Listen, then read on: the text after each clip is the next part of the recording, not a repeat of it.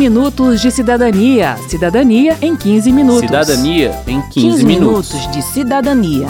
Cidadania em 15 Cidadania minutos. em 15 minutos.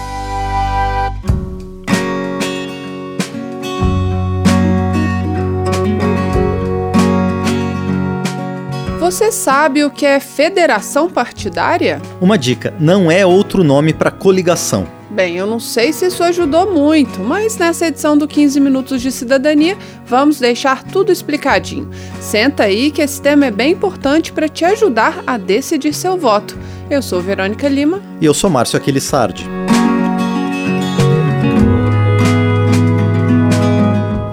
Coisa que a gente precisa entender é que no Brasil o sistema eleitoral proporcional está organizado em torno dos partidos e não dos candidatos. Esse sistema vale para eleições de vereadores e deputados estaduais, distritais e federais. Isso significa que quando digitamos o número do nosso candidato na urna, aquele voto é contabilizado primeiro em nome do partido.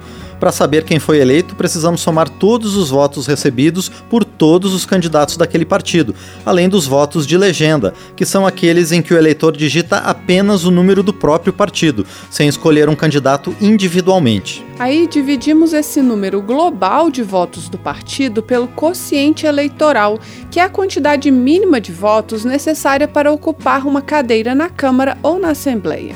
O resultado vai ser o número de vagas que o partido terá direito de ocupar. Só depois que cada partido fica sabendo quantas vagas vai poder preencher é que vamos olhar para os candidatos. Se o partido tem direito a quatro vagas na Câmara, os quatro mais bem votados individualmente serão os eleitos para assumir o cargo. Mas olha só, para garantir a vaga, o candidato também precisará ter um número mínimo de votos registrados em nome dele. Segundo o consultor da Câmara, Márcio Rabá, essa regra foi criada para tentar reduzir os casos em que o candidato acabava eleito com votação baixa demais. É uma mudança na lógica do sistema, que, que nesse caso agora, 2022, vai ter ainda uma, um plus, digamos assim, porque a regra que nós já temos é que o candidato precisa ter individualmente 10% do quociente eleitoral. Essa regra se manterá para 2022, mas além disso, na distribuição das sobras, vai ser preciso 20% do quociente eleitoral. Veja por que é que você dá uma mudada na proporcionalidade, porque você tira alguns candidatos que seriam eleitos, se você considerar exclusivamente a proporção dos votos obtida pelo partido, e ele vai ter que ser substituído por um candidato de outro partido que tenha pessoalmente os votos necessários. Resumindo, primeiro as vagas são distribuídas entre os partidos mais votados. Só depois é que vamos saber quem, dentro de cada partido, vai ter direito àquelas vagas. Mas se o candidato não tiver votos suficientes dirigidos diretamente a ele, a vaga passa para outro.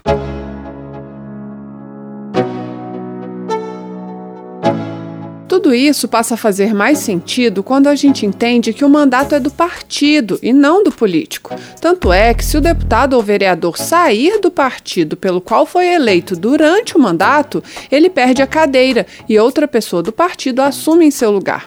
Trata-se da quebra da fidelidade partidária. Há apenas algumas situações em que o político não perde o mandato: fim ou fusão do partido, desvio do programa partidário ou grave discriminação pessoal. Outra exceção recém-aprovada ocorre quando a legenda concorda com a saída do candidato. E há ainda a chamada janela partidária, que é o prazo de 30 dias aberto em anos eleitorais para que deputados e vereadores em fim de mandato troquem de partido sem perder o cargo. Vamos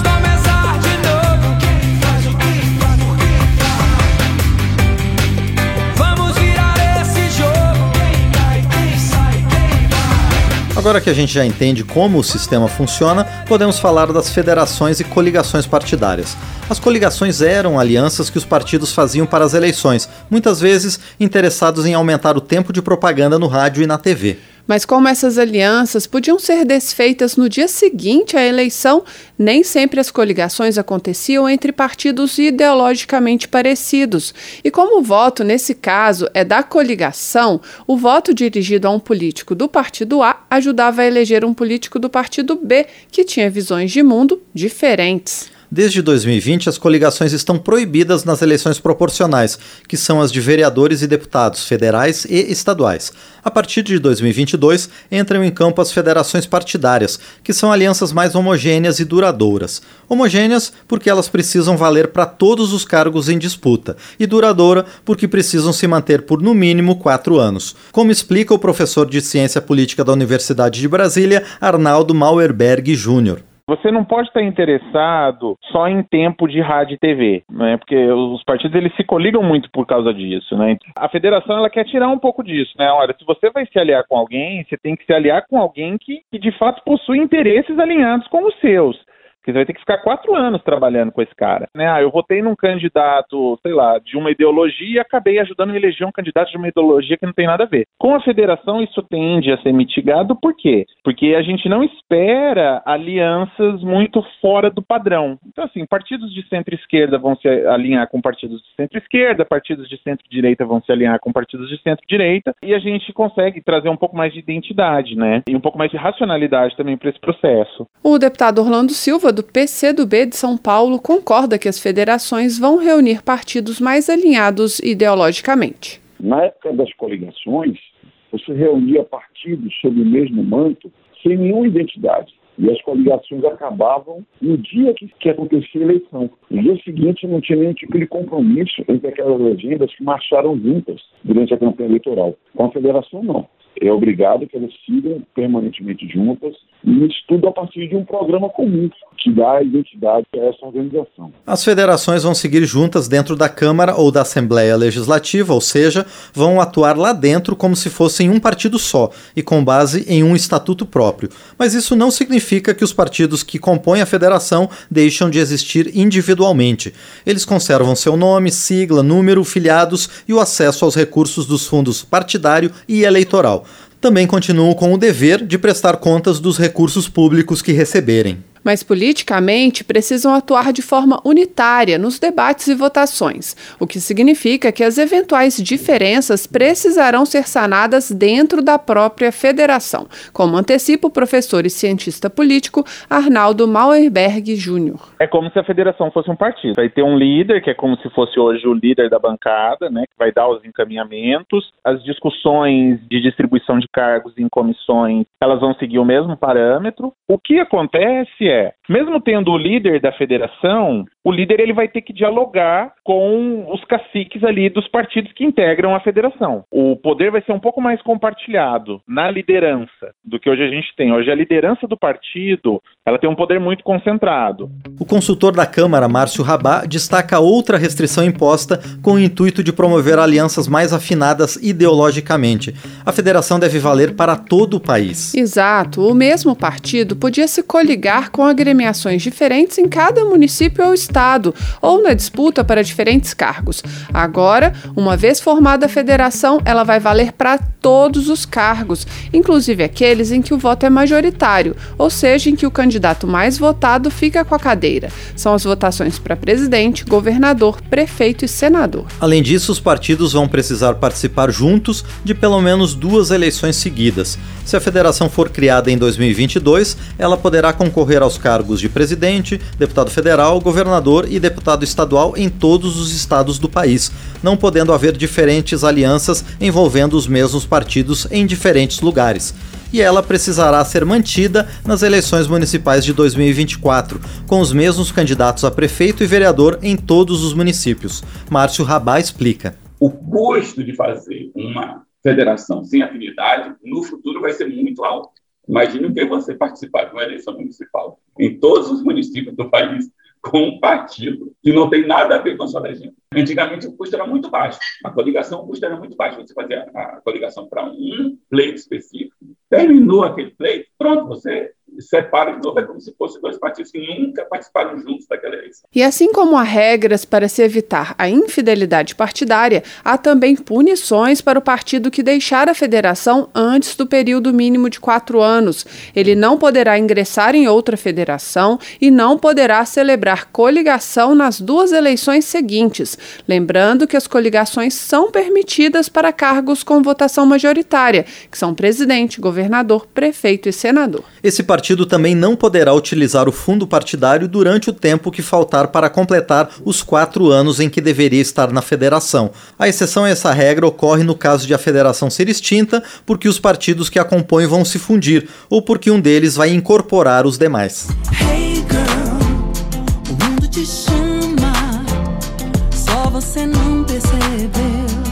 Outra novidade para as eleições de 2022 busca aumentar a representatividade de mulheres e negros em cargos políticos.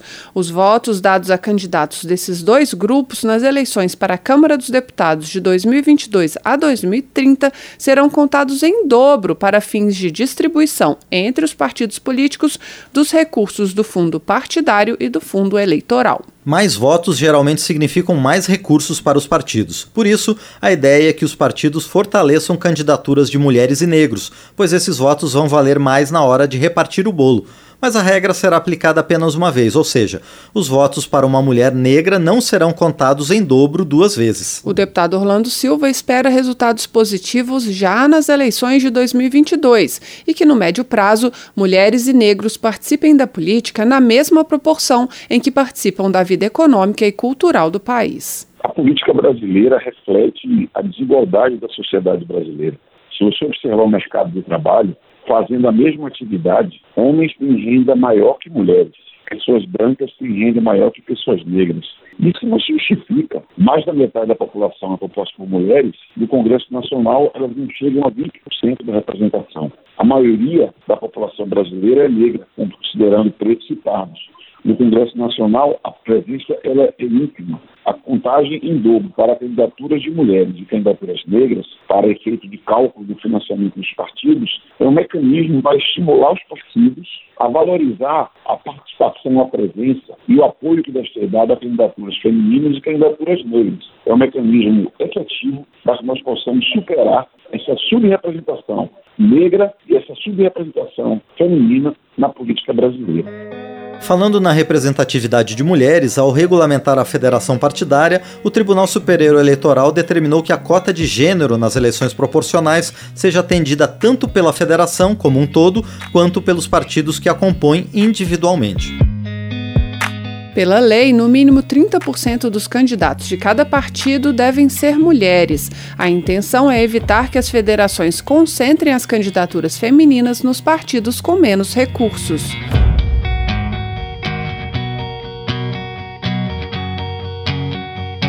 Última novidade: a partir das eleições de 2026, a posse do presidente da República será realizada no dia 5 de janeiro e a posse dos governadores no dia 6. Atualmente, ambas são no dia 1 de janeiro.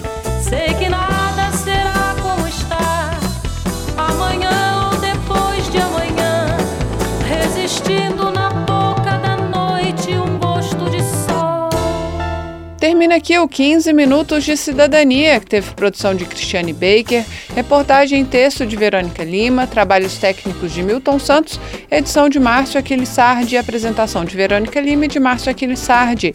Se você tem alguma dúvida, mande pra gente. O e-mail é rádio.câmara.leg.br e o WhatsApp é 61 999 7890 80. O 15 Minutos de Cidadania é produzido pela Rádio Câmara e transmitido pelas rádios parceiras em todo o Brasil, como Altamira Music, de Buritirama, na Bahia. Você pode conferir todas as edições do programa no site radio.câmara.leg.br e no seu agregador de podcast preferido. Estamos também no aplicativo Câmara ao Vivo, que você baixa para o seu smartphone. Uma boa semana e até o próximo programa. 15 minutos de cidadania. Cidadania em 15 minutos. Cidadania em 15, 15 minutos. minutos. de cidadania. Cidadania em 15 minutos. Cidadania em 15 minutos.